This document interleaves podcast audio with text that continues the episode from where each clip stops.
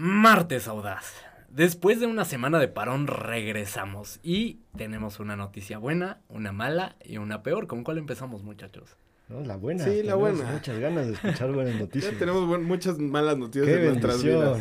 vidas. La buena noticia es que tenemos un tremendo episodio y, y bien nos guardamos varias cosas esta semana que, que tuvimos un parón obligado y desafortunado.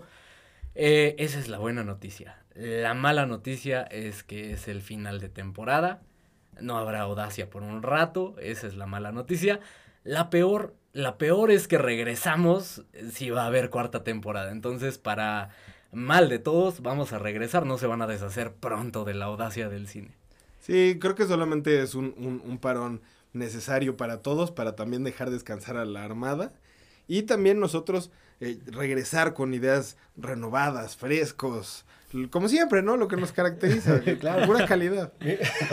Mira, la verdad es que las tres noticias me parecieron buenas. O sea, me parece algo positivo que paremos ahorita, algo positivo y sano.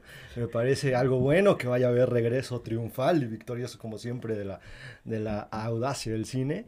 Y me parece algo muy positivo que regresáramos ahorita. La verdad es que sí los extrañaba y me dio mucho gusto volverlos a ver. Güey, no sé qué tan positivo sea el, parón de temporada. La verdad es que tuve una semana terrible. Y, y siento que mucho tuvo que ver que no hubo audacia del cine. Entonces, como que sí, sí, mi, mi cerebro se, eh, se conflictó un poco y sí me hacía falta mi terapia De, hecho, por eso regresamos. eh, por ahí recibimos una llamada anónima. eh, estabas teniendo un brote medio. O varias, ¿no? O varias, ¿no? varias llamadas. Dios, por ahí de tu oficina nos llamó alguien, no voy a decir quién, no queremos que la agarres contra esa persona. Pero Mi bueno, jefe, ¿no? Este güey está muy pendejo. oigan, audaces, necesitan volver. Claro que sí. Ya no contamos de este cabrón dos días más. Es- está en la sala de juntas haciendo su podcast, güey. Martes está sin audaz, güey. playera hablándole a un micrófono ficticio. ¿Qué le pasa? Está gritando martes audaz en el baño, no puede ser. Pero continúo con la introducción. Mi nombre es Alan y se encuentran como siempre conmigo a mi derecha Pablo Audaz, a mi izquierda Pepe Audaz. ¿Cómo los trató esta semana sin audacia, muchachos? Algo inédito. ¿Cómo los trató esta semana? Ya hablamos de mí. ¿Cómo les fue a ustedes? ¿Cómo se encuentran el día de hoy? Yo debo decir que sí, la verdad es que me hizo falta la semana pasada el, el episodio. Sí, justo para nosotros es esto, esto es terapéutico. Entonces, justo ese parón va a ser complicado porque sí es algo necesario, ¿no? Creo que para nosotros eh, verborrear todo lo que tenemos de- del cine nos libera, nos libera un poco, ¿no? Entonces, eh, la verdad es que sí los extrañaba. Aún así, bien, listo, con un chingo de noticias porque hay que eh, juntarlo de dos semanas. Carajo. Tenemos una noticia todavía peor, ¿no? Pablo la acaba de revelar. No, y hay una noticia todavía peor, güey. Al parecer hay una nueva sección de Pablo, eh, porque nadie lo pidió, pero pues Sí, tenemos otra una sección. nueva sección de Pablo. Angry Pablo, ya hablaremos más de eso, pero, pero bueno. Eh, ¿Cómo estoy? Bastante mal, la verdad es que he tenido mejores épocas, eh, no estoy en, en- en la época más linda, evidentemente estamos pasando por un momento complicado, tanto mi novia y yo, es decir, mi familia y yo, este, pero bueno, como todo, como todo en la vida, Esperemos que, que esto pase y vamos a continuar. Ya, ya era justo venir aquí a la audacia a platicar con ustedes, que al final es la parte, la parte linda de la semana, ¿no? Cuando se ponen duras las cosas, siempre es bueno estar con los amigos. Gay. momento, mo- momento homoerótico. Clasifica como yo creo que Pa- sí. para los que, para los que no, no pueden vernos, evidentemente, hice una cara como el niñito del Oxxo acá de... Pero- un, un momento muy homoerótico. Y, y pues nada, arranquemos con este episodio, un gran episodio final de temporada y como eh, cada final de temporada de cualquier serie tiene que ser espectacular, acá no va a ser, no va a ser el caso, pero se va a intentar. Y como cada final de temporada hay un cliffhanger, acá tampoco va a ser el caso. Sí, no. Bienvenidos la audacia del cine.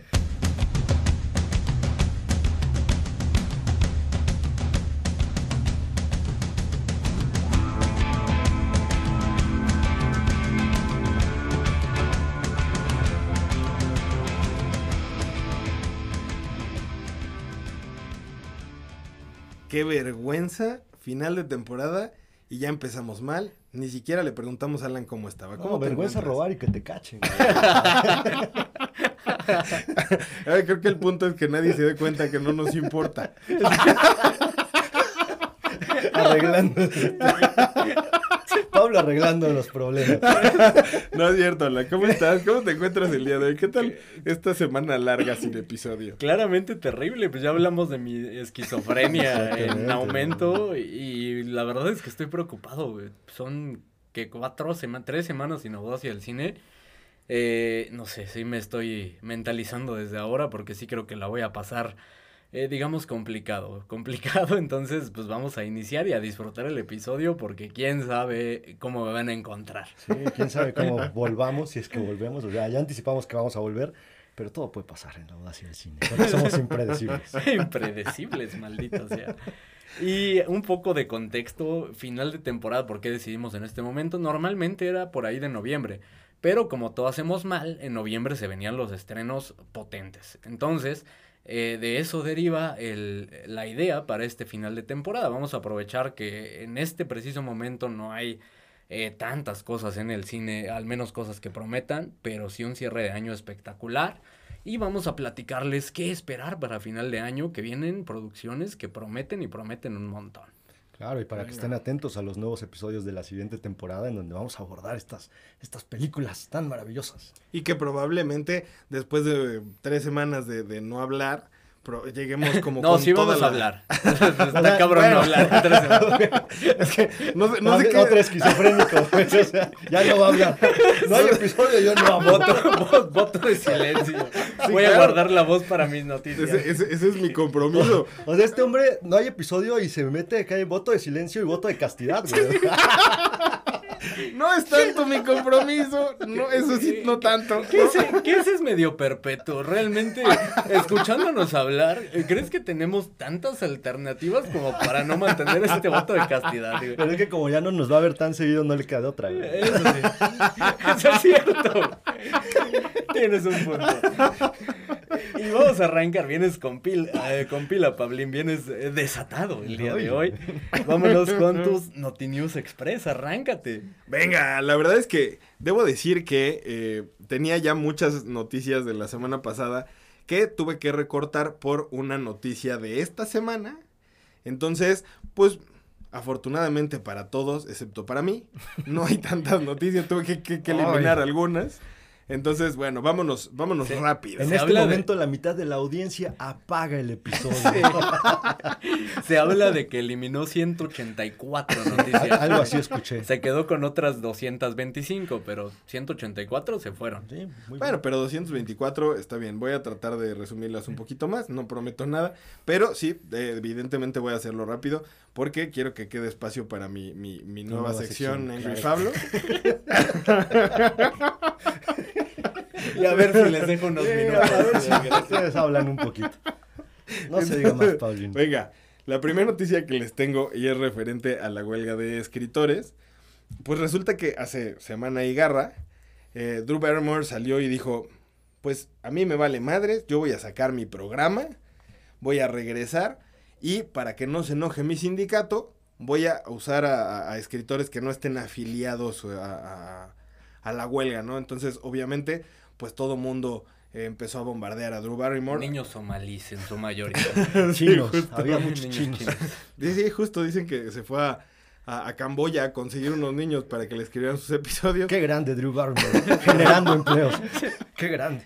Pues obviamente, después de, de- de salir a la luz, con, con estos eh, mensajes de que iba a sacar su, su episodio, sus, pues, su programa nuevamente, eh, ya salió en sus redes a sacar un video donde se disculpaba, después borró ese video, entonces ya nadie sabía qué madres estaba pasando con Drew Barrymore. Entonces, bueno, pues digo, esto va un poco de la mano con la última noticia que les tengo, entonces eh, eh, ahorita les sigo. Ah, contando. cliffhanger, ya Ah, juegan con los ritmos, eh. güey, del Noti Noti News. Oye, aquí tenemos un guionista en potencia. Sí. ¿eh? Ah, Caray, ¿eh? La siguiente noticia que les tengo es que James Gunn salió a confirmar que la Vilma que escribió para Scooby-Doo era LGBT y que promete que en su DCU va a estar lleno de protagonistas no heterosexuales o que no se conforman con su género y no en roles secundarios como se ha hecho hasta el momento. Lo que dice es que el mundo debe estar listo para un Superman gay o un Batman trans y promete que en Superman Legacy no habrá uno, sino dos personajes de la comunidad. Batman y Robin promete, también promete que corre riesgo la vida de, de James Gunn, porque si algo sabemos de los fans de DC, eh, ustedes Ah, terminen la frase. Y para, para los, que, los que sean fanáticos de estos personajes, estén atentos. Se viene un beso de tres entre Joker, Batman y el pingüino. Va a estar muy chévere. Va a estar chistoso, sobre todo con la nariz del Va pingüino a y estar hermano. chistoso. este Güey, güey. nadie lo pidió, Disney se está muriendo literalmente por eso y cayeron sus acciones a niveles históricos. Mira, y tal acá vez, viene James Gunn. tal vez James Gunn lo único que está haciendo es generar cierta polémica, porque también digo, no, al final no son sus personajes y dudo que lo vayan a permitir jugar como él quiera con ellos. Pues sí, quién sabe, mira, también... Desatar sus más grandes fantasías. güey.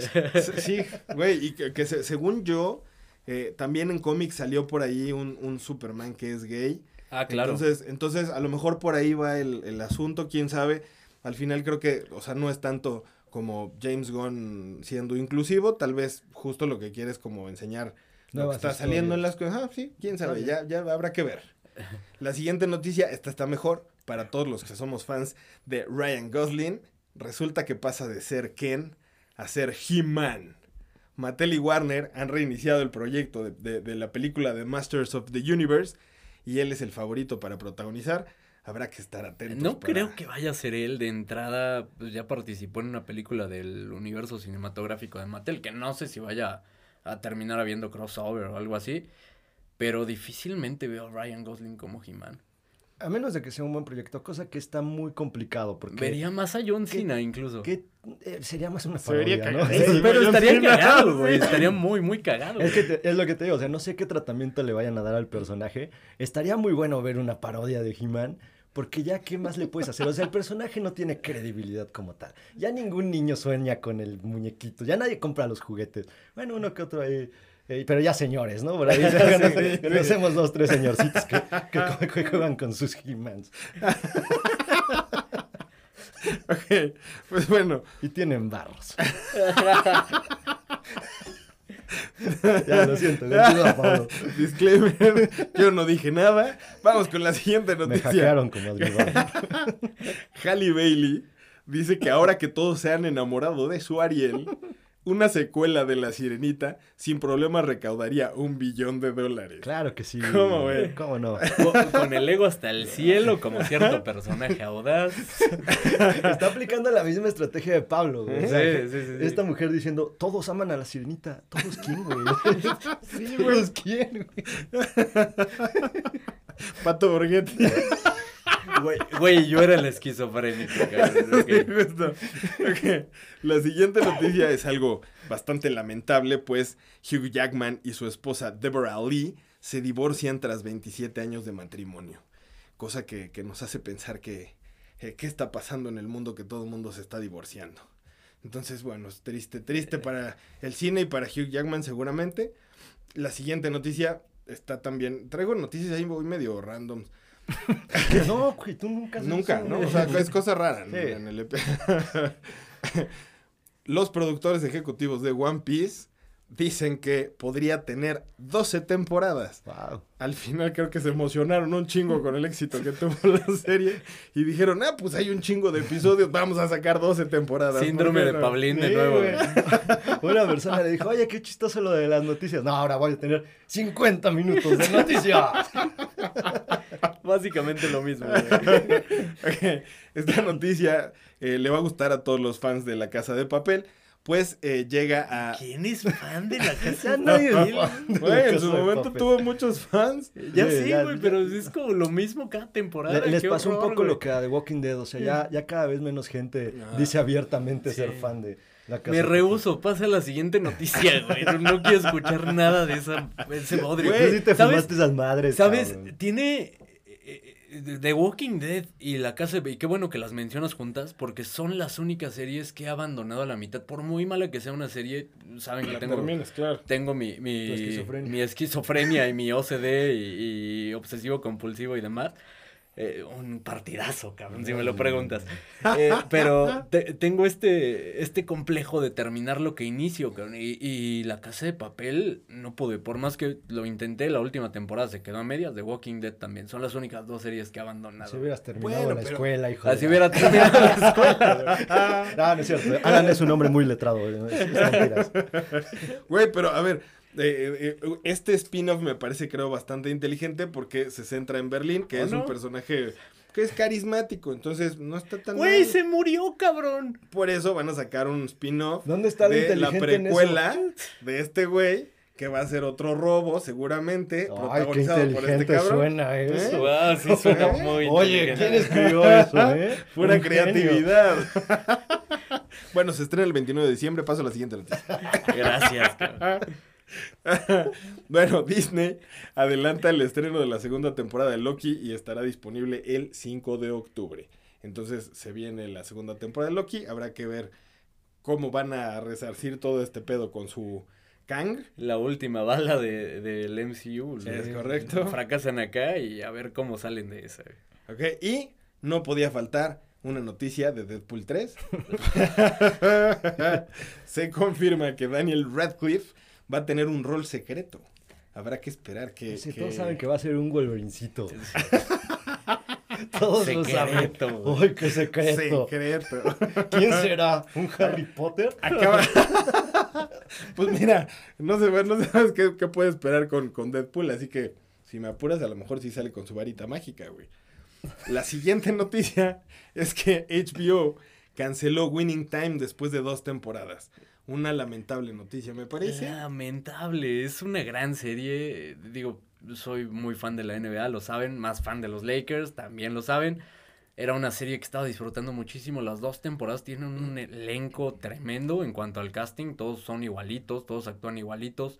Grandes actuaciones.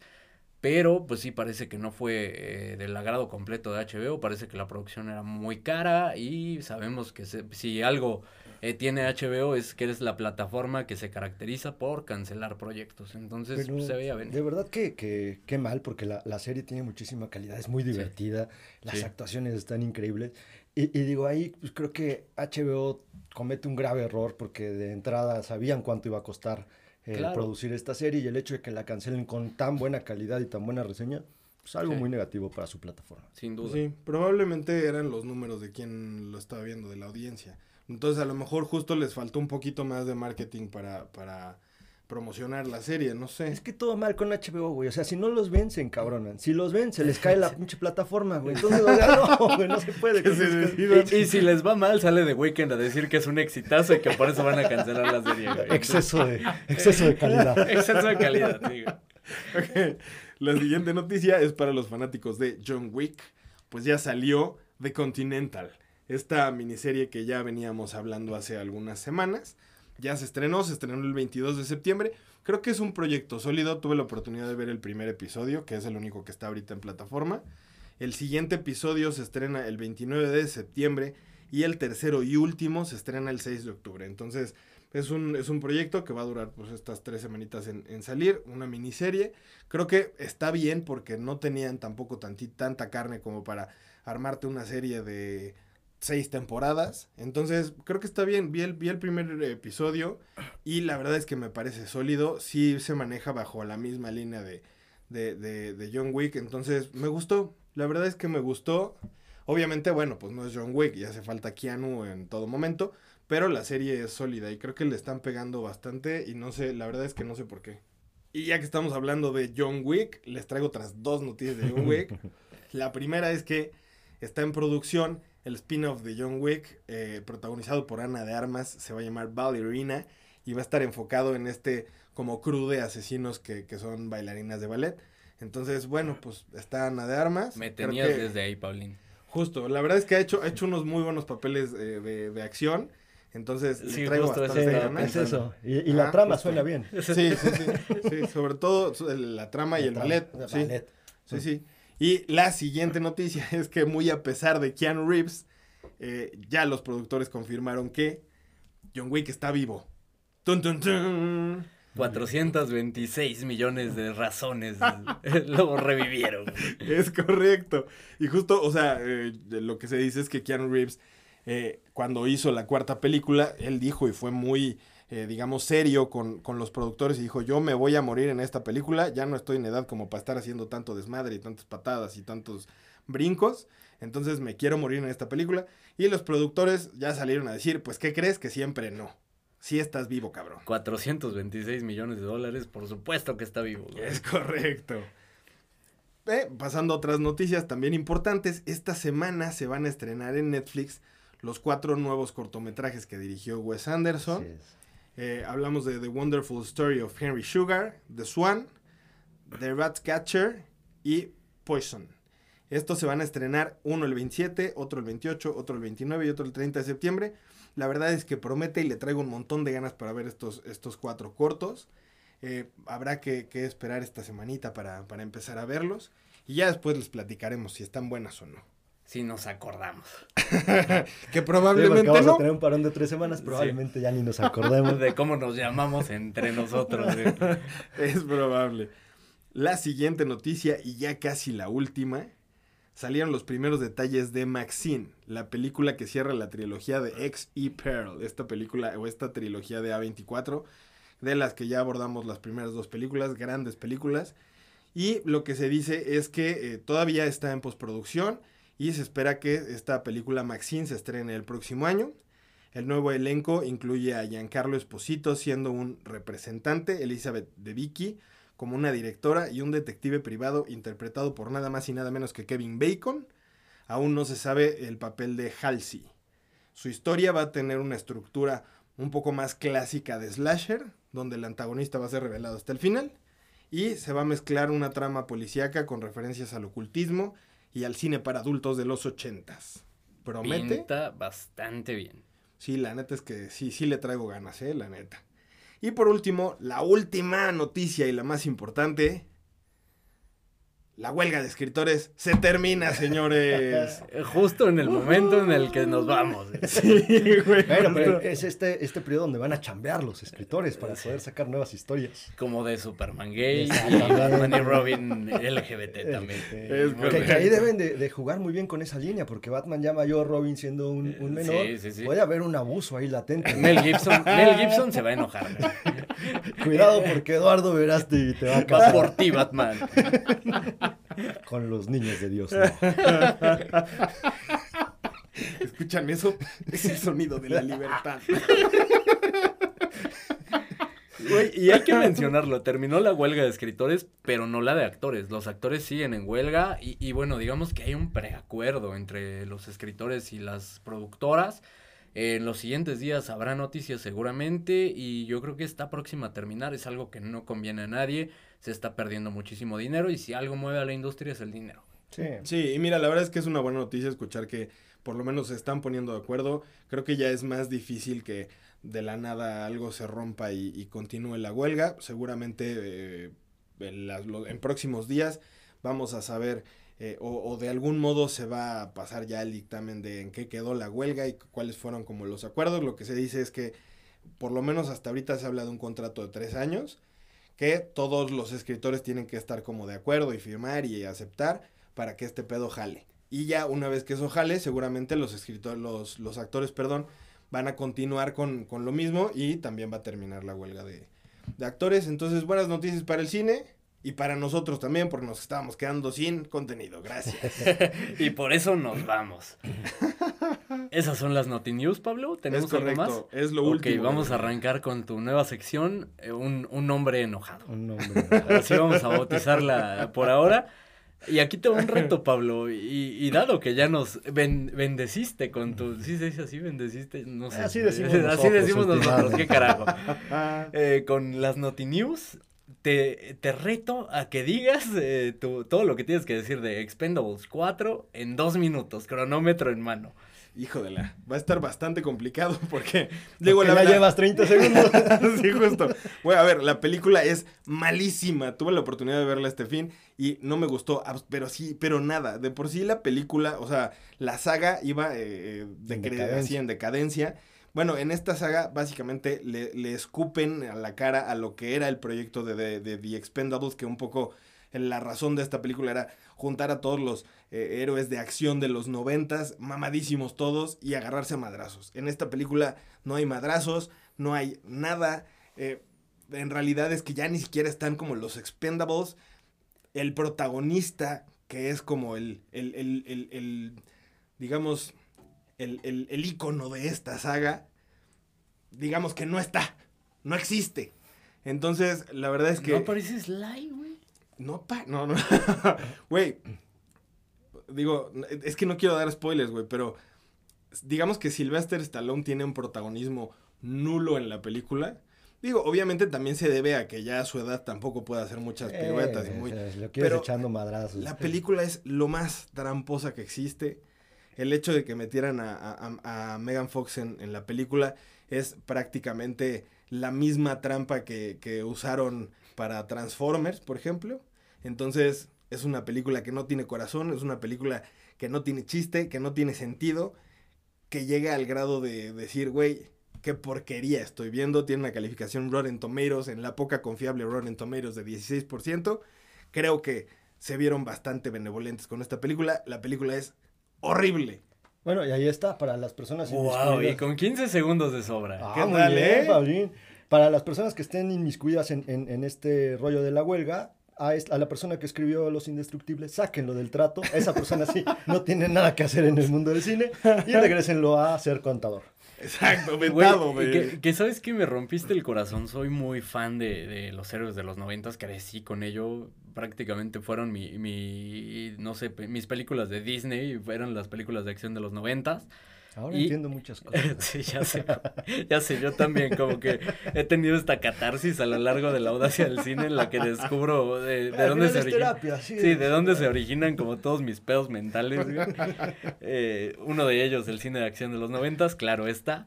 Y la verdad es que disfruté mucho la primera película de los Expendables y eh, vaya, he perdonado muchas cosas de la, de la 2 y la 3 que no son buenas películas, pero las disfruté porque me generaban esa nostalgia. Uh -huh. Con lo que cuentas, no quiero ni acercarme a Expendables 4, de verdad. Y es que está claro, o sea, la primera película al menos tenía corazón, es cierto. Sí. Iba dirigida a justo ese nicho, a, a las, personas, a las personas que crecieron con estos personajes. Sí. ¿no? Iba dirigida sí, a esa, esa gente. Y lo ibas a disfrutar por eso, y la claro. verdad disfrutabas muchas cosas. Tenía corazón la película, tenía alma, tenía guiños a las películas por anteriores. Supuesto ya después se fueron ahí yendo por un, un, lado medio extraño en donde ya se estaban parodiando a sí mismos. Incluso tú lo mencionabas, Pablo, esta última película es como una parodia de mal gusto para los mismos sí. personajes. Sí, yo creo que, o sea, si, si su película favorita de toda la vida es eh, eh, Rápidos y Furiosos 10, probablemente esta película la disfruten. Si no, aléjense de la película, no, no, no vale la pena. Y de la audacia también. Aléjense de la audacia, si su película favorita es Rápido y Furioso, así, así. Nada más, porque sí, eh, necesitamos gente. O sea, bueno, sí, vengan, regresen. Regresen. ¿no? Vuelvan. Si, si, les gusta Omar Chaparro, este es su podcast. Sí. Si les gusta. Y si no, también. también. Si les gusta el buen cine, también este es su podcast. Si les gusta el mal cine, este es su podcast. Si les gusta Da Yankee, este no es podcast. Wey, Ay, sí, no. Posiblemente sí. Y, y, bueno, ¿sabes? sí, también echamos flow de vez en Sí. cuando. ¿Sabes qué es lo más triste de esta película? Que la verdad es que, digo, eh, eh, hablando de, de, Bruce Willis en específico, de sus últimos proyectos fue, fue The Expendables. Y la verdad es que se puede decir que un poco se cagan en el personaje de Bruce Willis. La neta es que yo hubiera esperado que hubieran hecho algo. Pues, un como, homenaje. Sí, güey, justo, claro. algo, algo, algo más como tipo Top Gun Maverick. Eh, güey, o sea, literal, se cagan en el personaje de Bruce Willis, güey. O sea, deja de existir, se les olvida que existió en algún punto Bruce Willis. Es una mamada de película.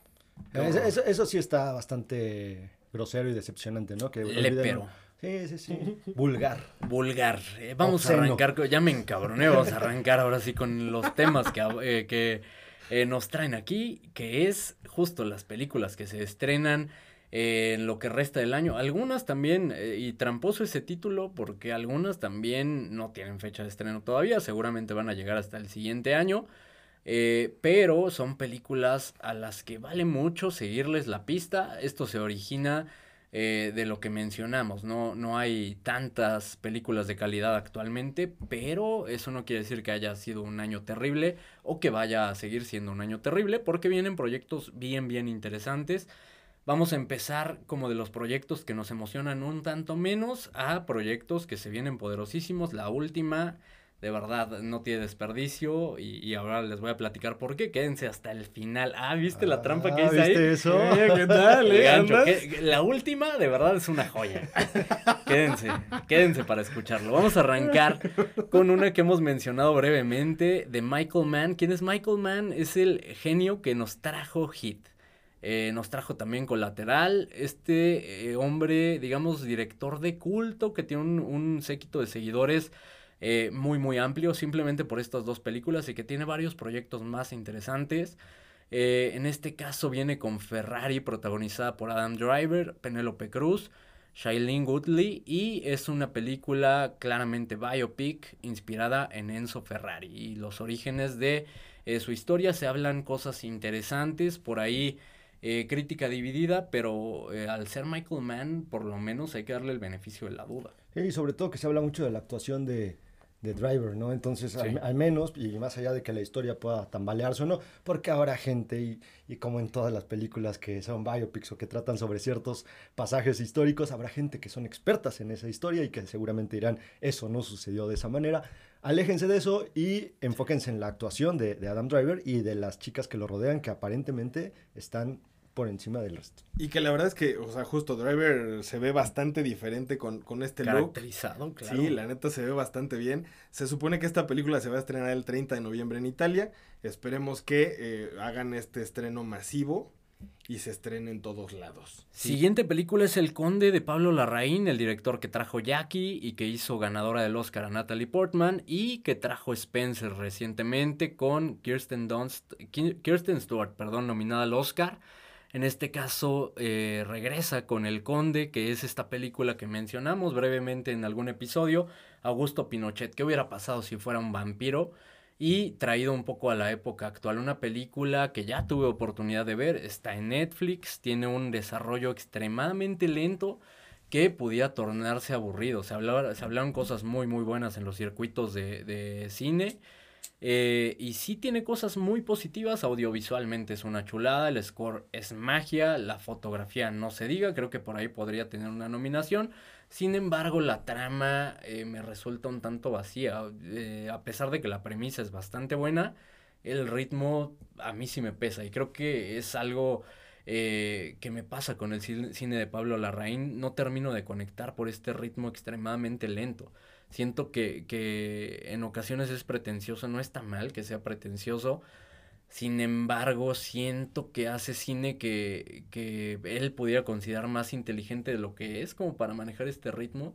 No sé si me, me explico en esta parte. Al final es una de las películas que estará sonando. No sé si le alcance para los circuitos de premios, pero eh, ya está en Netflix, la pueden eh, ver en cualquier momento. Yo creo que no le, no le va a alcanzar. Ah, ahorita que mencionas este, este tema de, del la cuestión de eh, el ser contemplativo y el, tal vez sentir que estás generando un, cine más, más complejo del que realmente estás este, realizando. Hay una línea muy delgada, ¿no? Cuando empiezan a jugar con este aspecto contemplativo en donde se puede tornar aburrido o puede porque el, ser contemplativo no necesariamente tiene que ser aburrido. Y muchos directores no entienden eso y piensan que es que tú no lo entiendes, porque esta imagen, no, también el, hecho de que ciertas imágenes o ciertos pasajes de la película sean contemplativos, no quiere decir que no te cuenten nada. y creo que a veces pecan un tanto de eso los directores, justo metiéndose en este lado mamador de es que mi cine es muy intelectual. siento que Pablo Larraín se depende mucho de ciertos elementos. En Jackie, por ejemplo, de Natalie Portman. En Spencer depende muchísimo de la actuación de Kirsten Stewart y depende también de, lo visualmente atractivo de su fotografía. Acá no tiene las actuaciones ni de Natalie Portman ni de Kirsten Stewart. Son actuaciones eh, que cumplen, pero el guion me parece pues algo flojo. Sí, es, es, es fuerte alguno de los temas que, que menciona. Al final una sátira política pero depende muchísimo del, aspecto visual. Y si no conectas con el aspecto visual, si no disfrutas lo que ves o si no eres alguien que aprecia la, la fotografía en el cine, es una película que te va a pesar un montón y vas a tardar 15 minutos en quedarte dormido. Pues yo por eso me mantuve alejado de esa película. Sí creo que eh, muy pocos son los directores que pueden aventarse un cine como más mamador y hacer un producto redondo. Y creo que Pablo Larraín no es, es uno de ellos. Entonces, no, yo preferí mantenerme. Y, y, mencionabas el tema de la historia, ya está. Escritores queriendo cobrar más. Ladrones. Aquí te viene. Aquí se viene otra, eh, y la hemos mencionado en par de ocasiones: Maestro de eh, Bradley Cooper. Eh, ¿Por qué resulta interesante? Porque es el primer trabajo de dirección de Bradley Cooper después de A Star is Born, película con la que debutó bastante bien. En este caso no se aleja del tema del cine y se han hablado cosas interesantes. No sé si le va a alcanzar para las premiaciones, pero ahí está eh, Maestro, otra de las películas a las cuales seguirle la pista. Como lo es también The Killer, que hemos mencionado en múltiples ocasiones. ¿Por qué The Killer? Porque es David Fincher, porque es Michael Fassbender, el regreso a la actuación de Michael Fassbender. Y se hablaron cosas bien interesantes a pesar de que está dividida la, la, eh, pues la crítica de la película en cuanto a la audiencia. Parece que no la están disfrutando tanto. Quizá las expectativas eran demasiado altas al ser David Fincher y al ser el, el regreso de este director que nos ha traído joyas absolutas. Eh, por más es una película que se debe ver, es David Fincher, uno de los mejores directores contemporáneos, por lo tanto pienso que es una película que debe verse. Y es el regreso de Michael Fassbender, que es un, un gran actor. Digo, ya tuvo un periodo ahí un tanto oscuro en cuanto a sus actuaciones, en cuanto a, a, sus proyectos que no le pegaron. Este, creo que desde que hizo la última de X-Men se, se, le empezó a venir abajo como sí. todo este tipo. Ah, ¿sabes cuál? La de los asesinos, güey. ¿Cómo se llamaba? La de... Assassin's Creed. Eh, desde ah, esa claro, película creo que fue Creed. como la debacle de la carrera de, de, Fassbender, que también tiene que ver con el hecho de que estaba más enfocado en su familia y, y estaba tratando de, de llevar eh, un buen matrimonio, de enfocarse en su, en su hija, me parece. Entonces ahorita ya regresa después de tres años, si no me equivoco, y, y pues muchas ganas de verlo, ¿no? A mí, la verdad es que a mí me gusta mucho cómo actúa este hombre.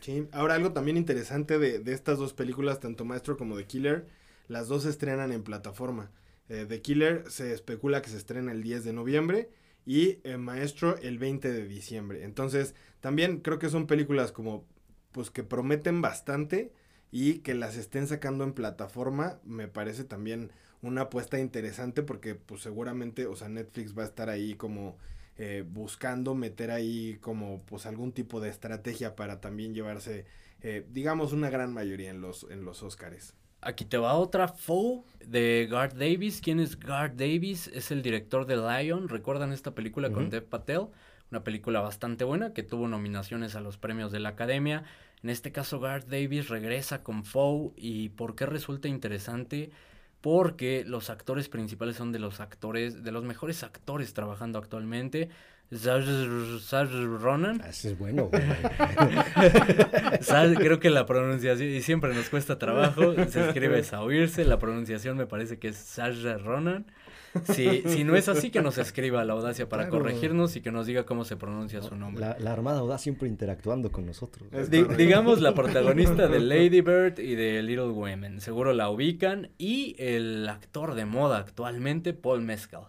Eh, por eso resulta interesante y Justo. porque la trama eh, aparentemente es sobre un futuro distópico en el que nos terminamos el planeta, lo acabamos, nos terminamos el, el ecosistema del planeta y es como esta historia de misterio, un thriller que eh, surge en el espacio y como en un planeta alterno a, aparentemente. Y eh, ya con esto llama poderosamente mi atención y es una película a la cual al menos yo voy a seguirle la pista. Sí, sí claro, la, la, película se estrena el 6 de octubre en Estados Unidos, hay que ver en, en qué fecha sale en, en, en, México, pero justo creo que tiene un, un, argumento bastante interesante, sobre todo porque juegan con este mundo eh, distópico en el que ellos son como unos granjeros y llega alguien a hacerle una, una propuesta indecorosa a, estos granjeros. Entonces suena bastante bien y ya con, con que eh, la protagonice Paul Mezcal creo que es calidad, entonces sí, habrá Paul que Mezcal, ver. una historia eh, que suena no sé bastante si lo estamos, pacheca. Eh, habrá que ver si, si no lo estamos sobrevalorando, lo tenemos en un pedestal por Afterson, tremenda actuación, eso sí. Hay que dejarlo sí. ahí, ya que nos decepcione, ya lo bajamos. tenemos gente más pendeja en pedestal. Tenemos en un pedestal chicharito, güey. O sea, no. Buen punto, tienes un punto eh. completamente, no puedo refutarte eso. Otra película que voy a hacer muy breve acá porque la hemos mencionado prácticamente en cada episodio desde hace como eh, cuatro meses o al menos así se siente. Priscilla, eh, película de Sofía Coppola, la hemos mencionado infinitamente. La eh, viuda de Elvis Presley, Biopic, ya la hemos mencionado. Vayan a episodios anteriores si quieren saber más. Eh, otra película que también tengo en el radar, Salborn de Emerald Fennell. ¿Quién es Emerald Fennell? Es la, el segundo largometraje de esta directora. Eh, nos sorprendió con Promising Young Woman, eh, en mi opinión un poquito sobrevalorada, no me voy a meter en conflictos en esta ocasión, pero Saltburn eh, es esta historia de la Universidad de Oxford, un estudiante, Oliver Quick, que se encuentra en un mundo aristocrático y es una película que tiene que ver con sexo, que tiene que ver con fiestas, que tiene que ver con eh, por ahí eh, la comunidad LGBT, al menos eso es lo que aparenta a partir del tráiler. Y protagoniza Barry Keegan y Jacob Elordi, que no conozco a la Jacob trama Elordi. un día más en la hacia el cine. Básicamente. Rosamund Pike también por ahí, una película que sin duda valdrá la pena nada más por Barry Keegan y Rosamund Pike, a mí me atrae muchísimo. Sí, y que es interesante que por ahí se, se, estaba hablando que la película va a tener clasificación R, precisamente por todos los temas que, que engloba y lo de algún modo eh, explícito que puede ser. Y también otro dato curioso e interesante es que Promising Young Woman ya está en plataforma, está en Netflix por si quieren ahí echarle un ojo. Si no la han visto o si la vieron y les gustó, pues ya la pueden ver en Netflix. Si no la vi y no me gustó. O si la vi y no me gustó, más bien. Entonces te, te chingas y la vuelves a ver. la vuelves a ver, desgraciado. en preparación para y la hablar vas a ver hasta que te guste, cabrón. ah, y, y, esta película se estrena el 17 de noviembre, por lo menos en Reino Unido. Habrá que ver en, cuándo, en qué fecha se estrena. ¿Para cuándo llega? Güey, acá te va una de las que más me emocionan y el tráiler se, se estrenó hace nada de tiempo, hace, no sé, la semana pasada, hace dos semanas. Estoy hablando de Dream Scenario. Es esta película eh, dirigida por Christopher Borgley, que es el, el director de, de, Enferma de mí, una película que se estrenó recientemente. Uh -huh. Hizo algo de ruido, eh, al final ya no la, la, la, abordamos en La Audacia, pero es una película eh, por ahí con una propuesta bastante interesante. Regresa muy pronto Christopher Borgley, en este caso, a dirigir a nada más y nada menos y nada más que el gran Nick Cage. Ah, yeah. y, y, la historia Nick se ve Cage. bárbara. Está basada en una historia real que sonó hace tiempo y, y, que había olvidado completamente, pero sí escuché en su momento que eh, narra como esta historia de una, eh, una etapa de Estados Unidos en, las que, en la que todos empezaron a soñar con el mismo cabrón, güey. O sea, empezaron a, a, soñar con una misma persona, le pusieron rostro y resultó que esta persona existía. Güey. Entonces, ¿quién mejor para interpretar a esta persona eh, con la que soñaban todos en un punto de la vida que Nicolas Cage? Una persona con un rostro común, un rostro bastante plano, bastante aburrido. Y eh, en el tráiler lo que podemos ver es varias secuencias oníricas. Nick Cage siendo Nick Cage, se ve una actuación sí. tremenda, me parece que va a ser sorprendente con una de las mejores actuaciones que hemos visto en Nick Cage. Yo, yo tenía sentimientos encontrados por esta película, primero porque es de A24 y eso me daba wey. mucho hype. Otra eh, que la produce Ari Aster y entonces ahí tenía como mis, mis dudas por pues saber si iba a ser una película o un proyecto como muy mamador. Pero la neta es que vi el, vi el tráiler y es una maldita belleza. Por lo menos el tráiler. Entonces le traigo mucho hype a, a, a, esta película. Y lo que se especula es que se va a estrenar el 10 de noviembre. Por lo menos en Estados Unidos. El problema es que es de A24. Y, y sabemos no que las de A24 se tardan por lo menos dos meses o llegan directo lo, a plataforma. Lo interesante de, de esta película es ver de qué manera van a abordar esta historia. Porque de entrada tú eh, le cuentas a alguien esta historia en la que un montón de personas empezaron a soñar con wey. una persona y te intriga mucho, pero también dices, no mames, ¿y de dónde vas a sacar una película? O sea, sí. a lo que me refiero es, ¿qué tratamiento le vas a dar a la historia? Sí. Y tomando en cuenta que tienes a Nick fucking Cage, entonces, güey, suena bastante pacheco y. Se ve por el, el tráiler, se ve que van a jugar como con esta realidad en la que la gente, y, y esto es real, por ahí búsquenlo, en donde las cadenas de noticias empiezan a entrevistar a esta persona y como, pues, ¿qué tienes de especial? ¿Por qué todos estamos soñando contigo? Y, y él es una persona común y corriente, una persona aburrida. Tenemos esta faceta y tenemos también la faceta onírica en la que empieza a aparecer en los sueños de las personas. Entonces creo que van a ser como este juego surrealista, un tanto eh, a películas que ya hemos visto como Adaptation, por ejemplo, y, y por ahí el, eh, no sé, el, el, ¿cómo se llama esta película de Nick Cage? Eh, algo de Magnolias. Eh, ah, la de donde es escritor. Ah, pues es justo Adaptation, güey, sí. Sí, ¿de Ajá, qué, está, de sí, qué sí, estoy sí. hablando? Es justo Adaptation. El ladrón de orquídeas. El ladrón de orquídeas en español, claro. Entonces, eh, siento que va a ir por ahí y, y, la verdad es que promete muchísimo, es de las que más espero de esta lista. Pues a ver qué tal, a ver qué tal. La neta es que sí, sí se ve que va a estar una, va a ser una muy buena película. Le, le, traigo muchas ganas. Y nos estamos acercando a las potentes. La siguiente película que traigo muchísimas ganas de ver, Evil Does Not Exist, del director Ryosuke Hamaguchi, nos trajo Drive My Car hace eh, poquito, prácticamente hace dos años nos trajo eh, Drive My Car. Eh, incluso ganadora de mejor premio de la de mejor película extranjera en los premios de la Academia Clara Favorita y regresa con Evil Does Not Exist. La realidad es que no, no conozco la trama, pero el simple hecho de que es Ryusuke Hamaguchi promete y promete un montón. Es un cabrón que sabe hacer películas, que sabe contar historias, que sabe transmitir sentimientos a través de sus películas y es una que traigo en el radar durísimo.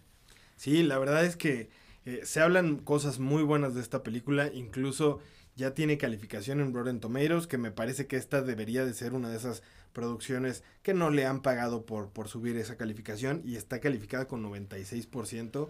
La verdad es que promete y promete bastante. Sí, sí. hay que estar pendientes de esta película si algo sabemos es que los japoneses no, no eh, son corruptos, entonces seguramente es, es leal esa, esa calificación.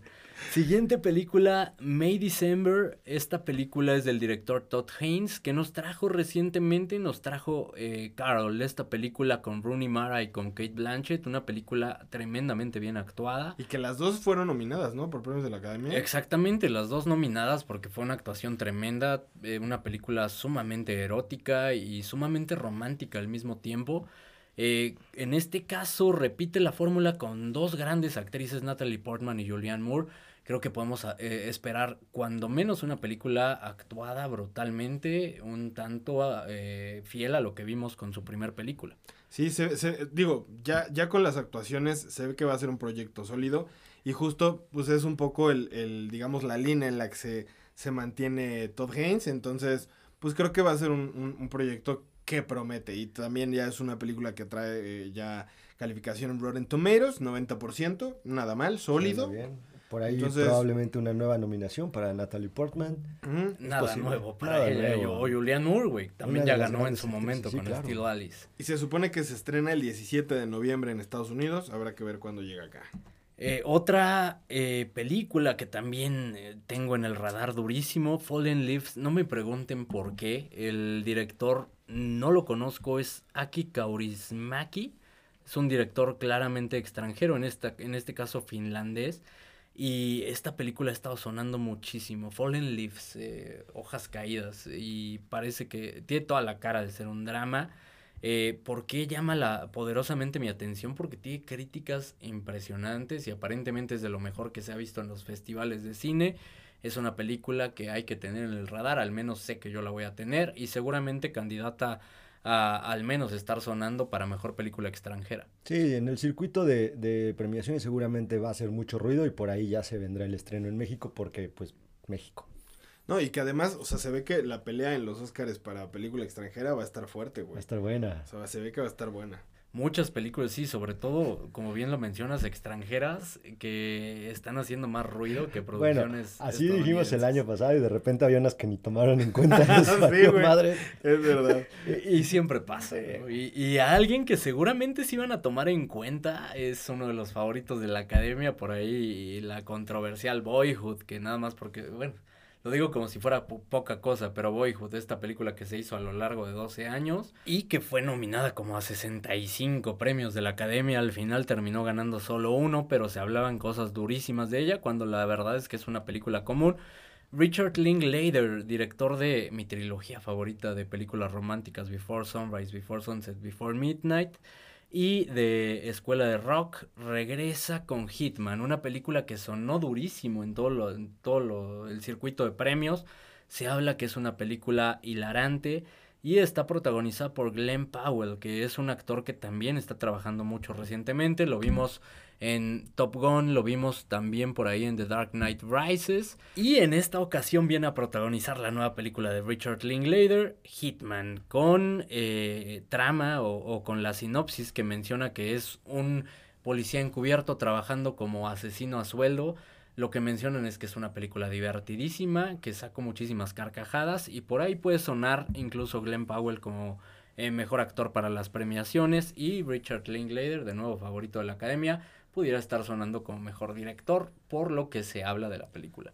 Sí, que la verdad es que es un, un, buen director. Digo, lo crucificamos mucho por esta película de Boyhood, porque evidentemente es su proyecto más mamador y la verdad fue bastante pretencioso el hecho de que nada más. O sea, y una vez más, no es que sea poca cosa el filmar una película durante 12 años, pero ya que ves el producto y lo que te está contando, sí es como de nada más me vendiste los 12 años, desgraciado. Pero, pero más allá de eso, tampoco pues hay, hay, gran cosa en esa película. Sí lo hay en la trilogía de, de Before, Before, que la verdad es una trilogía hermosa para todas aquellas eh, personas que han perdido un poquito la fe en el amor. Vean esta trilogía para que se vuelvan a enamorar. En el amor heterosexual, claro. ¿Hay otro? Fan de, de Eduardo Verástegui, ¿eh? ¿Cómo lo supo? ¿Ya sabemos por quién vamos a votar o qué? Además tenemos que recordar que eh, Tom Cruise puso mamadísimo a Glenn Powell. Nada más con eso es garantía. Eh, Yo, yo, nada más quiero ir a ver la película. Eh, balanceando, ¿no? Como lo, lo heterosexual y lo homosexual. Acá hay un balance. ¿Quién iba a pensar que el balance en la fuerza iba a ser Pablo? Sí, sí, sí. sí. Hasta yo me sorprendí. Nos quedan ocho películas, las más esperadas en mi opinión y quizá las mejores en cuanto a calidad se refiere. Una la hemos mencionado hasta el cansancio por acá, voy a ser breve con ella. Voy a decir solo dos palabras, Leonardo DiCaprio, Martin Scorsese. Y Robert De Niro. Y Robert De Niro, Killers of the Flower Moon, eh, estoy hablando de esta película, ya pudimos ver el tráiler, se ve que va a ser una brutalidad. Eh, se hablan cosas maravillosas de esta película y como no es Martin Scorsese, vamos a ver qué nos va a traer, seguramente algo bastante bueno y calidad asegurada. Y ya, ya se han hablado cosas interesantes en, en, todos los circuitos de festivales de cine en donde ha participado esta película, ovaciones de pie durante muchos minutos, gente hablando de las actuaciones, gente hablando de la misma película. Dicen que está increíble, solamente hay que esperar la fecha de estreno y, y, vamos a darle con todo. Sí, se supone que se estrena el 20 de octubre y por ahí se dice que es la mejor actuación de DiCaprio. Habrá que ver, habrá que esperar. La verdad es que le traigo bastantes ganas. Que vienen actuaciones poderosas, van a estar buenísimos los premios en esta ocasión. Seguramente van a acabar con un bodrio como siempre, pero al menos nosotros nos la vamos a pasar chingón con la previa sí. y con el post quejándonos y berreando hasta el cansancio. Con la quiniela audaz, que siempre Exacto. pierdo, siempre pierdo, pero este año voy con todo, armado. Hablando de premios de la academia, creo que se postula una de las favoritas para mejor película animada. Y estoy hablando de nada más y nada menos que el único e inigualable Hayao Miyazaki. Estudios Ghibli regresa con The Boy and the Heron. Esta nueva entrega de, de Miyazaki promete un montón, tiene calificaciones brutales desde este momento y, y, creo que también es una película obligada. Estudios Ghibli y Miyazaki, vaya que hay que verla. Y todo para que gane la película de la chispita con el chorro de agua, ¿no? Elemental. Elemental. La chispita. que, por, que por cierto ya se estrenó, ya la vi. Eh, me gustó mucho la segunda parte de la película. La primera eh, creo que tarda muchísimo en arrancar la verdadera trama. Al final es una película linda, bien aterrizada, lejos sí de la calidad de Pixar. Pero es lo que justo decíamos ese día que, que sí. cuando hablamos de la película, la gente la estaba matando demasiado injusta, creo. Sí, ya sí. se estrenó en Disney Plus, por ahí si tienen oportunidad de verla, creo que vale la pena, pasas un buen rato con ella. Pero de verdad, creo que eh, Hayao Miyazaki, Estudios Ghibli, está en otro nivel. Habrá que ver esa película. Y por ahí se puede venir uno de los grandes corajes que va a hacer la audacia del cine en el momento de la premiación al Oscar. Es correcto. Se supone que esta película se estrena el 8 de diciembre, así que ya estaremos abordándola. Y mientras sigamos con la con el conteo de los próximos estrenos. La siguiente película es una película japonesa de Hirokazu Koreeda ¿Quién es este director? Es un director que nos ha sorprendido en los años recientes con Shoplifters, una película que sonó bastante, no estuvo nominada, pero sonó un montón. Eh, también el año pasado con Broker, que estaba protagonizada por Song Kang-ho, eh, justamente el protagonista de Parasite. Entonces eh, es un director que ha trabajado o, cuyo trabajo ha estado sonando muchísimo, más inclinado al drama, en este caso no es la excepción. La película se llama Monster y trata como este misterio de un niño, una escuela, la madre, algún misterio que está ocurriendo en el salón de clases y seguramente un drama bastante potente que podía estar sonando también para los premios. Sí, se hablan cosas muy interesantes de esta película, un, un drama eh, que dicen que está muy fuerte, eh, probablemente con uno de esos finales que nos dejará un tanto perturbados, probablemente. Sí, creo que sí. Justo creo que los japoneses son bastante buenos en, dejarte perturbado. Digo, Pinches japoneses. Tanto horror como drama o de repente estos cambios de género. Entonces habrá que esperar a ver, a ver qué se dice. No, no, no se han dicho nada de, de la fecha de estreno en México, pero pues seguramente en algún punto de, este año saldrá la fecha, entonces habrá que esperar. Hay que estar atentos. Otra película que suena muchísimo, eh, dirigida por Wim Wenders. ¿Quién es Wim Wenders? Desde acá llamó poderosísimamente mi atención. Eh, no sé si han tenido oportunidad de ver esta joya de culto, París, Texas. No, creo que no. Es una película brutal y es una de las películas mejores hechas en, el, en cuanto al cine. Eh, tiene por ahí encuadres bellísimos, te cuenta una historia a través de imágenes, creo que esta vez no va a ser la excepción, es su esperado regreso a dirigir, en este caso con Perfect Days, igual una película más centrada en los personajes como lo es Paris, Texas. Si no han visto Paris, Texas, de verdad es una película que debe verse sin lugar a dudas, es una película cuya trama eh, se ve un tanto vacía, pero completamente orientada a la psique de los personajes siento que, que, viene por ahí, por los comentarios que he leído y por lo que promete en cuanto a las imágenes que se han presentado. Perfect Days es una película que debe tenerse en el radar, en el radar, película eh, protagonizada por japoneses y que se ve bastante existencialista, habrá que seguirle la pista. Los japoneses tomando el, año cinematográfico, ¿eh? eh sí. que, que, en este caso Wim Wenders es, es un director alemán que ha trabajado, Paris, Texas está orientada completamente al sueño americano, se puede decir, en este caso explorando la cultura japonesa, de verdad, qué ganas tengo ¿Será producción de Japón? Eh, no lo sé, eso sí desconozco, te investigo el dato y te respondo acabando el episodio. a ver si la producción por, ahí, por ahí se dice que sí es una película japonesa, ah, pero se va a estrenar primero en Alemania el 21 de diciembre y ya de ahí se dice que empieza a hacer la distribución y por ahí del 4 de enero más o menos va a estar eh, eh, estrenándose en España y otros países, entonces bueno, pues esperemos que, que se estrene también por esas fechas en México, habrá que ver. Es probable que hasta que empiece a, ir cierta nominación la traigan a México. ¿eh? Sí, puede ser. Nos quedan cuatro películas, muchachos, y nos acercamos a las últimas dos. De verdad son joyas. Por si ya se están aburriendo y nos quieren dejar, las últimas dos son una maravilla. Eh, la siguiente película dirigida por Jonathan Glazer. ¿Quién es Jonathan Glazer? Eh, y por esto creo que llama la atención el director de Under the Skin con Scarlett Johansson, la hemos mencionado muchísimo, película de A24.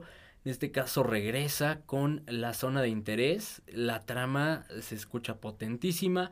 Un comandante en Auschwitz, eh, Rudolf Hoss, y su esposa intentan construir la vida soñada en un lugar y en un eh, pedazo de, de campo eh, que está prácticamente vecino al campo de concentración. Entonces la trama de ahí se escucha perturbadora y podemos esperar algo sumamente interesante. Se hablan cosas bastante positivas de los premios de, de o más bien del circuito de, de cine y seguramente va a estar sonando para los premios. Una vez más, hay, tantas cosas con las cuales jugar con una trama de esas que es interesante ver qué, qué, tratamiento le van a dar al final, porque puede, puede ser cualquier género, o pueden jugar con distintos géneros, bien lo decías, es, ya de entrada suena bastante perturbador, entonces habrá que echarle un ojo a esta película. Sí, y esta película se estrena en Estados Unidos el 8 de diciembre de 2023, así que esperemos que también esté llegando por esas fechas a México, suena bastante interesante. No va a llegar ni madres a México, ¿verdad? me suena, me preocupa, güey, sí me preocupa. ¿Sabes a qué me suena muchísimo esta película? A Dogtooth de Yorgos Lantimos, me suena muchísimo a eso y quizá inspirada, lo que sea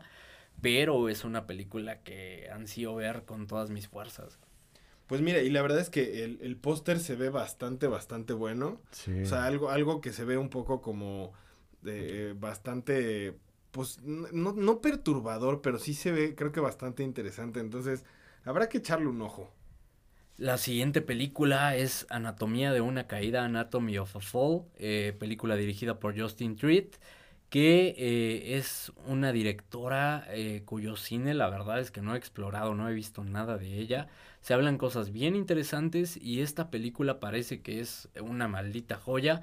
Eh, habla de una pareja que tiene un hijo invidente, que viven en un lugar remoto del planeta, prácticamente en una cabaña ellos tres solos, y trata como de una especie de juicio en la que tratan de descifrar quién provocó la muerte del padre. Entonces, eh, desde ahí se escucha bien interesante y los comentarios son una maldita joya. Es una de las películas más ovacionadas en todo este circuito de cine y habrá que verla, habrá que seguirle la pista. Otra película extranjera, en este caso una película eh, si no me equivoco, francesa, eh, producida por Canal Más y eh, parece que viene fuerte Francia con esta película. Y, de repente en México, ahí sí puede que la, que la estrenen, porque en México de pronto en estas cadenas de, cine hacen como festival de cine francés y este tipo de cuestiones, se traen distintas producciones de, Francia, entonces por ahí puede estar colada esta película y si tienen oportunidad, pues que, Ajá, que justo ahorita, ahorita está pasando el, el festival de cine francés. Eh, ojalá y, pronto hagan otra edición y traigan esta película porque hasta, hasta el momento no hay como tal una fecha de, estreno en México y la verdad es que por lo menos el argumento suena bastante, bastante interesante, entonces pues ojalá que sí la traigan a México. Y si no que se pongan las pilas las cinetecas, o sea, ya dos cinetecas y no traen ni madre, pues ya. Exacto. oye, oye. ¿Pueden adivinar la siguiente película? Eh, ¿Cuál nos falta? De todas las que he mencionado, ¿cuál nos falta? Ya la hemos mencionado en varias ocasiones. Híjole, no quiero spoilear la, la número uno porque presiento cuál va a ser. No sé, güey, ¿tú qué opinas? Sí, no, no quisiera, güey. Aparte, no, ni voy a adivinar. dale, dale. Una de las películas más esperadas, uno de los directores más controversiales, es un director eh, de culto, un director eh, que se compromete con su arte, un director que es considerado autor sin lugar a dudas, un director emocionante Estoy hablando de el griego Yorgos Lantimos. Ah, pensé que se iba a ser la 1. no, yo también, que iba a ser la 1. No, se viene otra de la que se hablan mejores cosas todavía. Eh, estoy hablando de, de, Poor Things, película que ya hemos mencionado en múltiples ocasiones. Emma Stone protagonizando aparentemente el papel de su vida. Mark Ruffalo también trabajando con ella. Willem Dafoe, el único Willem Dafoe. Estos tres elementos, Yorgos Lantimos y la clase de historia que se viene, eh, parece que es, va a ser la película del año. Pinta para tenerlo todo para ser una absoluta joya. Sí, por ahí se habla que es la, la versión de Yorgos Lantimos de, de Frankenstein, eh, esta vez con Emma Stone, que bien mencionas el papel de su vida, por ahí ya está medio cantado el premio de la Academia para, para Mejor Actriz. Habrá que ver la película porque la verdad es que todo mundo está hablando maravillas. Sí. Que me da muchísima esperanza que Emma Stone sale a trabajar nada más cuando el proyecto es extremadamente pretencioso, extremadamente interesante. Eh, regresa con Yorgos Lantimos y, de verdad promete muchísimo. Es que es eso, el regreso de Yorgos tiene que darte algo. O sea, no sé si vaya a ser su mejor película, si va a estar entre las mejores, pero es Yorgos y siempre va a entregar algo porque, como bien mencionabas al inicio, se compromete con lo que te va a contar. Que habrá que ver qué es lo que trae. Sus primeras películas exploran el comportamiento humano y eh, la última fue más como una película de época, un tanto más convencional, una película de historia, un blockbuster también se puede decir, una película al menos eh, que llegó al mainstream y que lo lanzó a, que todo el mundo lo conociera. Eh, hacia dónde se va a inclinar o va a combinar estos dos factores. En su última película está combinado porque el comportamiento humano no lo deja de lado. No lo deja de lado, pero se enfoca más como en estos elementos de una superproducción. Sí, al final es lana que te le meten, pero ahí está, ahí está su, su, su, cine, digamos, su sello. Ajá, sí, yo creo que por ahí va a ir esta película. Ojalá regrese un poco más a, sus orígenes, que a mí me encantan, de, verdad, sus, sus orígenes con The Lobster, por ejemplo, una maldita joya, con The Killing of a Sacred Deer, con Dogtooth, que acabo de mencionar. Estas tres películas joyas, sería su cuarto largometraje, quinto largometraje, perdón y en este caso eh, luce como algo bastante imponente que hay que esperar y eh, ya tengo motivo para sobrevivir el año. Exacto, esta película sale el 8 de diciembre se supone, entonces habrá que esperar y ya tendremos carnita en diciembre. Que, que por ahí esta película va a estar en el Festival de Cine de Morelia, entonces los que tengan chance de darse una escapadita por allá la van a ver antes que el resto y es una garantía. Y por ahí si alguien nos quiere invitar al Festival de Cine de Morelia, algún TikToker. No, nadie nos quiere invitar a nada, güey. Alguien que nos invite a algún lado, por favor. Por favor, por lo aquí al Sanborns algo. Yo pago mi boleto, por favor. A los biscuits de Obregón, en la casa de Toño me conformo. La última, la, la dejé al final y, y les explico por qué. Tuve oportunidad de verla, producción me mandó a verla anticipadamente Vidas pasadas, Past Lives, eh, película de Celine Song. ¿Quién es Celine Song? Es eh, una escritora de obras de teatro que acaba de incursionar a dirigir al cine. Es una eh, coreana canadiense que siento que su película está un tanto inspirada en algunas vivencias que tuvo seguramente. Eh, narra la historia de, una eh, niña coreana que eh, se va a, primero a Canadá y luego termina en Estados Unidos viviendo el sueño americano. Se va a una corta edad, deja una amistad en Corea, una amistad muy breve, una amistad, no sé, a los 11 años, y, y después el reencontrarse con esa amistad, el reencontrarse con sus raíces y todo lo que deriva a partir de esto, vidas completamente diferentes, un choque cultural y un choque de, de existencialismo. Es una película bellísima que de verdad hay que ver. En, eh, me arrepiento un poco de, de, haberla visto con tanta anticipación porque eh, de verdad tengo muchísimas ganas de abordarla con ustedes. Les puedo decir desde ahorita es una verdadera joya. Seguramente va a estar nominada, tremendamente actuada, mejor escrita, una película que plantea un montón de preguntas y que recomiendo ampliamente, me atrevo a decir garantía audaz desde este momento. Y que también es de A24, ¿no? Según yo, eh, algo tuvo que ver A24 con esta película. Que también no, no, no han dicho una fecha de estreno aquí en México. Seguramente se va a estrenar cuando se acerque la fecha de los, de los premios de la academia. Entonces habrá que esperar a que alguien la traiga aquí a México. Ojalá que así sea el caso. Que yo espero que sí. Digo, si va a estar eh, nominada seguramente, y digo, en el peor de los escenarios una o dos semanas antes de los, de los premios, seguramente va a estar en cartelera. Pues digo, ojalá sea antes, porque sí, sí es una película que en su momento Alan nos recomendó obviamente no, no la había podido, podido ver. Va a estar bien que la vea en pantalla grande. No, pirata como Alan. Producción me mandó, carajo. no guiño. Con razón se arrepienten, ¿no? La calidad de la película. parte la No, era calidad Blu-ray. Eso sí te puedo asegurar. Calidad Blu-ray. Calidad Blu-ray. Así le dijo el del puesto del... No, calidad Blu-ray. Calidad Blu-ray, güey. Mi compita me dijo calidad Blu-ray y era calidad Blu-ray. Si el puesto dice calidad Blu-ray, se le, se le y, tienes absoluta razón, es de A24, tema que omití y A24 viene durísimo otra vez y de verdad es una maldita joya que tienen que ver y que seguramente voy a volver a ver para abordarla cuando toque abordarla. Sí, sí se va a estrenar en México seguramente, bien mencionaba Pablo en el peor de los escenarios se va a estrenar eh, previo o posterior a los premios de la academia, dependiendo cómo le vaya la misma película.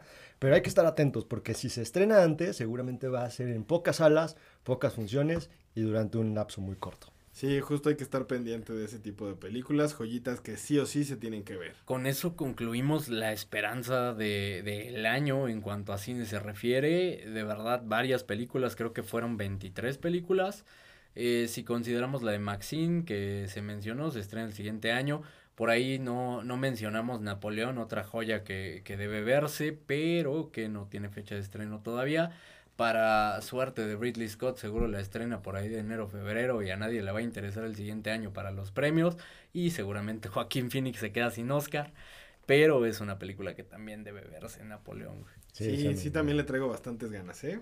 Habrá que, habrá que esperar y ojalá la saquen antes para que Joaquín Phoenix no se quede sin Oscar. Pregunta millonaria, ¿cuál de estas es la película que más esperan, que más les emociona? Poor Things. Sí, yo creo que sí, yo también Poor Things. Que, que mira, o sea, la verdad, yo soy fanático, eh, loco por, por Martin Scorsese, por Leonardo DiCaprio, Robert De Niro. O sea, esa combinación me parece brutal, pero es que Poor Things me suena a una cosa que de verdad va a ser bastante va a ser bastante perturbadora, sí, pero también muy, muy, muy rica la experiencia de ver una película de esas. Yorgos Lantimos es una persona que de verdad disfruto mucho la forma en cómo cuenta sus historias. Entonces, para mí creo que es la película que, que espero más en el año. Pero todas las que mencionamos, la verdad es que están interesantes. Sí, la verdad es que también una que no sé si es el, el hype por ver el, el, el tráiler hace algunos días, pero Dream Scenario, híjole, le Ah, traigo unas sí, güey, ganas. Estoy completamente de acuerdo contigo. Y, y yo espero Poor Things, espero Dream Scenario. Y también estoy esperando durísimo Perfect Days porque la película que mencionaba, Paris, Texas, y llévense esa de tarea, güey, de verdad es un ejercicio que no tiene desperdicio. eh, cultura cinematográfica sin lugar a dudas de Wim Wenders. Esas tres de verdad las espero durísimo. Killers of the Flowers Moon creo que está implícito que todos queremos verla. Seguramente garantía. Y aquí está, y decíamos que no iba a haber cliffhanger. Acá está el cliffhanger, Sí. porque vamos a hablar de cada una de estas películas cuando regrese la audacia Órale. en la cuarta temporada. Ay, la Armada ya no puede esperar el regreso. Oye, ¿sa- ¿saben qué película nos faltó? Y creo que es la más importante de todas. Deadpool 3. Es que no tiene, no tiene fecha de estreno, güey. Ah, Sí, es por eso- verdad. Por eso no la eso pusimos, porque sí es la, la más chingona, güey. Sí, claro, seguro. Sí, muy chingón. Ay, para todos aquí, ahorita que hay mucho fanático de la Fórmula 1, pues la de Enzo Ferrari, ¿no? Porque ahorita todo el mundo Claro. es Checo Pérez y... Güey, vienes muy negativo en este episodio. ¿Por qué güey. negativo, Vienes güey? lleno de maldad. No, cabrón. güey, pues hay muchos fanáticos. Últimamente ves a todo el mundo con sus gorritas del Checo. Sí, Seguramente van a abarrotar los cines para ver Enzo Ferrari. Qué bueno que no viste The Expendables porque estarías más de malas, güey. No, estoy, estoy muy de buenas, ¿no? Chingón. Esto fue el- la tercera temporada de La Audacia del Cine. Momento de descongelar al diseñador audaz para que trabaje eh, a marchas forzadas en el logo de la cuarta temporada para que regresemos con ustedes para seguir hablando pendejadas y seguir enojándonos con todos ustedes. Pero con una imagen chévere. Pero con una imagen, eh, sí, porque la verdad es que es el más talentoso de todos los que participan. El en La único Audacia del Cine. talento, güey. O sea, Es el único talentoso, güey, de la audacia del cine. No, y, y Pablo, Pablo. Ah, claro, que la pura estrella, calidad. el showman. Y- Debo, debo decir que sí, sí me, me, me, me está causando mucho hype el nuevo logo, ¿eh? El nuevo, la nueva imagen de la cuarta temporada. A ver qué, qué nos depara. Nada más por eso queremos regresar para ver el Ah, nuevo. sí. A lo demás nos Sí, vale más. En cuanto a contenido, esperemos mejorar, seguramente no lo vamos a hacer, pero esperamos hacerlo, ¿no? Y, eh, esperamos seguir con ustedes cada martes.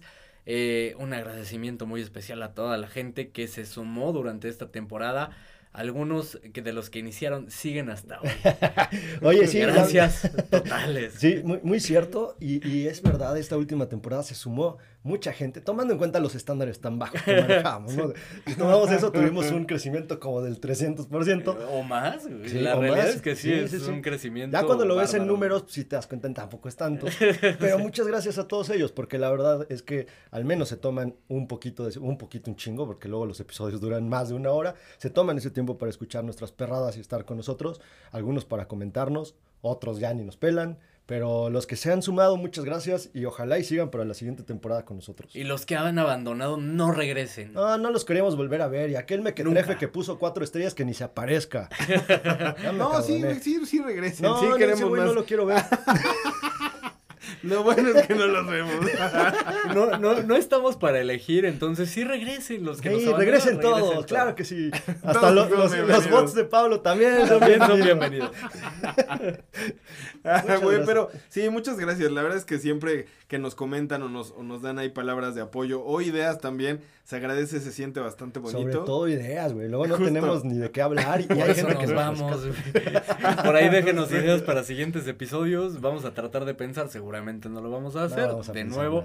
Eh, lo que sí pueden hacer también es seguirnos en todas las redes sociales, en todas como arroba audacia del cine. Síguenos en la plataforma de podcast que nos escuchen, estamos en absolutamente todas. Eh, las que no nos son relevantes, entonces... Y, y, y sobre todo, como, como resumen de esta tercera temporada, la audacia del cine acabó con la huelga de escritores, claro que sí. Exactamente. Eh, cumplimos la misión y nos vamos como todo héroe. Por la puerta grande. Por la puerta grande, por la puerta de atrás, realmente siempre nos vamos por la puerta de atrás. No, acabamos con una huelga histórica, güey. Histórica. Audacia histórica. Audacia histórica, claro que sí. Temporada de hacer historia. Muchas gracias. Hasta pronto.